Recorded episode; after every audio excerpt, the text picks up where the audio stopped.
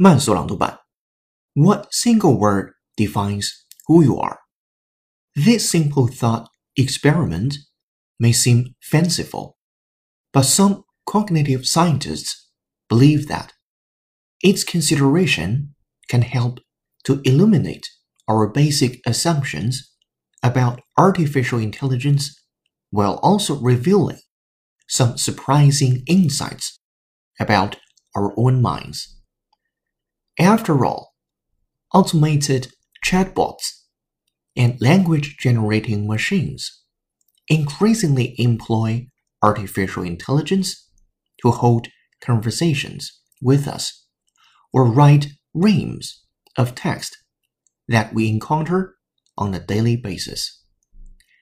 How can we tell that the customer service representative we are chatting to online, for example, is a real person or a chirpy algorithm, or if a fictional story was churned out by a machine rather than lovingly crafted by a human writer.